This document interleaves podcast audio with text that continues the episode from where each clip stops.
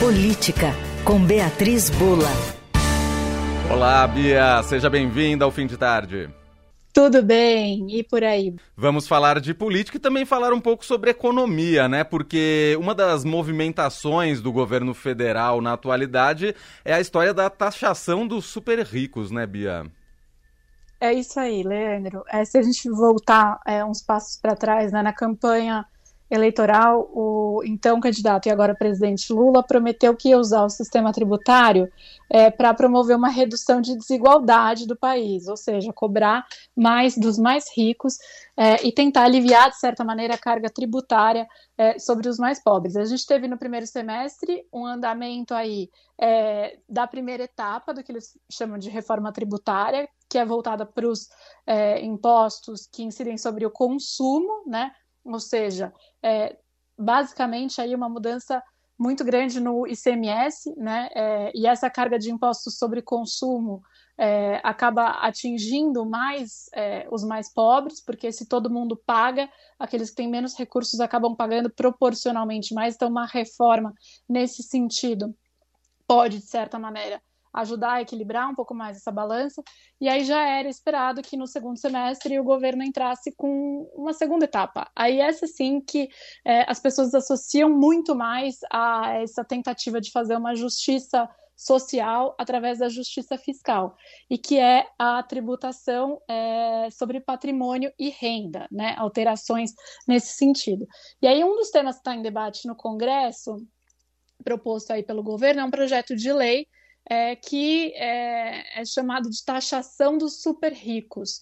É, na verdade, eu não vou entrar muito nas especificidades aqui, porque é sexta-feira, né? A gente já está querendo é, desconectar um pouco é dos, é, dos, temas muito técnicos, mas basicamente é uma, é uma taxação, uma mudança na forma de cobrança de, dos impostos sobre fundos que são associados a pessoas com muito dinheiro como é, fundos exclusivos, que é fundo que tem um cotista só, normalmente são fundos, os fundos têm vários cotistas, então um cotista só de um fundo de investimento aí de 10 milhões de reais, por exemplo, significa que é uma parcela muito pequena da população que está incluída aí nessa lista. É, e o governo quer mudar a forma como faz essa cobrança hoje em dia. Né? Hoje em dia é só na hora que a pessoa vai resgatar essa aplicação e agora o governo quer é, fazer com que a cobrança é, desse, desse imposto seja feita aí é, duas vezes ao ano, como acontece com outros fundos. O é, que, que, acontece? Bom, claro, isso gera bastante é, repercussão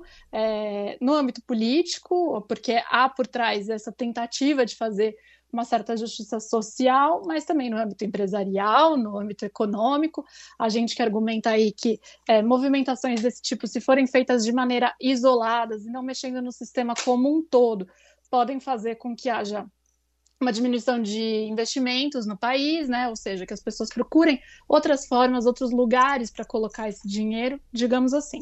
Então, é um debate que tem tudo a ver com política, é por isso, né? Porque está no coração aí de um dos problemas atuais do governo, que é como conseguir caixa. Né? O arcabouço uhum. fiscal ele é muito baseado em um aumento de receita, um aumento de arrecadação por parte do Estado. Mas, para conseguir cumprir esse arcabouço e manter essa boa avaliação que ele está tendo no mercado financeiro, na Faria Lima, o Haddad precisa concretizar esse aumento de arrecadação. E essa medida, é, é essa discussão né, que passa é, aí por taxação de super ricos, ela é, tem tudo a ver com essa tentativa de aumento de arrecadação é, por parte do governo.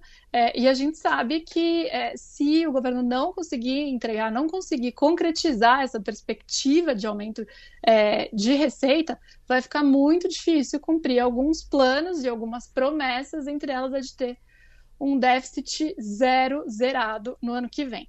Então, é, para ser um governo bem sucedido, esse governo precisa né, ver a economia é, se movimentar, ver a economia ser reaquecida, conseguir é, diminuir aí a sensação por parte da população de que a economia é, não está indo bem.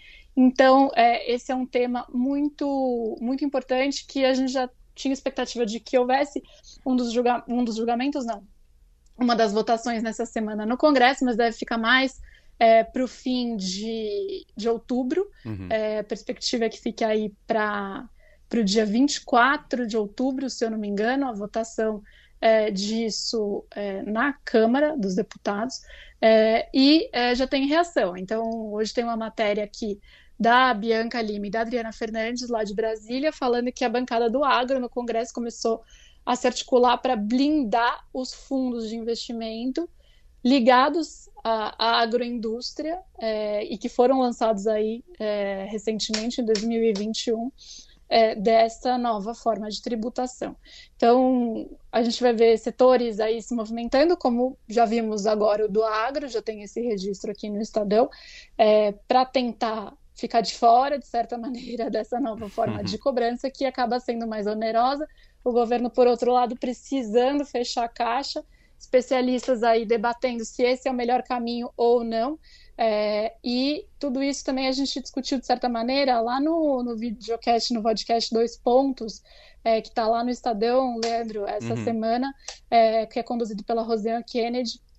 Dois especialistas foram debater o assunto, eu estava com a Rosean, então é, eu vi. a gente estava com a tributarista Glaucia Lauleta, que milita nessa área há 35 anos, uma grande especialista em direito tributário, e também é, com o Jefferson Nascimento, que é coordenador é, de Justiça Social é, e Econômica da Oxfam Brasil. Na verdade, tudo isso para tentar responder. Esse é o caminho para reduzir a desigualdade, né? É, enfim, tem não, dá, não tem resposta fácil, né? É. É, se tivesse, a gente não ficava debatendo tanto tempo. Mas é, esse é um dos temas que está agitando o Congresso aí e o governo durante esse mês de outubro.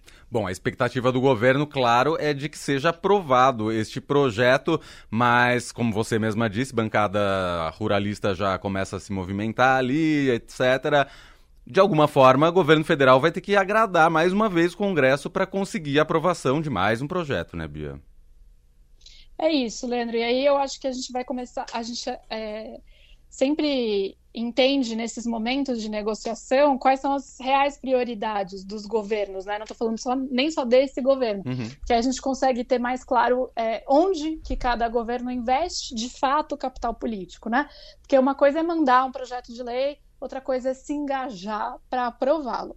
É, então, vamos ver o quanto, é, de fato, é, o governo vai estar tá com os dois pés é, dentro aí desse é, barco para essa segunda etapa de reforma tributária, considerando que a primeira é, já houve uma mobilização aí por parte do governo bastante grande, mas muito alinhada com a agenda do Congresso, especialmente ali da Câmara, né? O presidente da Câmara, Arthur Lira, é, ajudou, digamos assim, na articulação para aprovação desta reforma tributária, a primeira etapa dela. Então, é, vamos ver aí como esses atores é, se, se, mobilizam, se movimentam. De novo, quanto o governo é, vai investir de energia, de capital político nessas negociações é, para ver esse tipo de é, projeto aprovado. Muito bem, essa Beatriz Bula, repórter do Estadão, colunista aqui do Fim de Tarde Eldorado, está de volta com a gente na segunda-feira. Bia, um ótimo fim de semana para você e até segunda. Obrigada, um bom fim de semana a todos e até segunda-feira.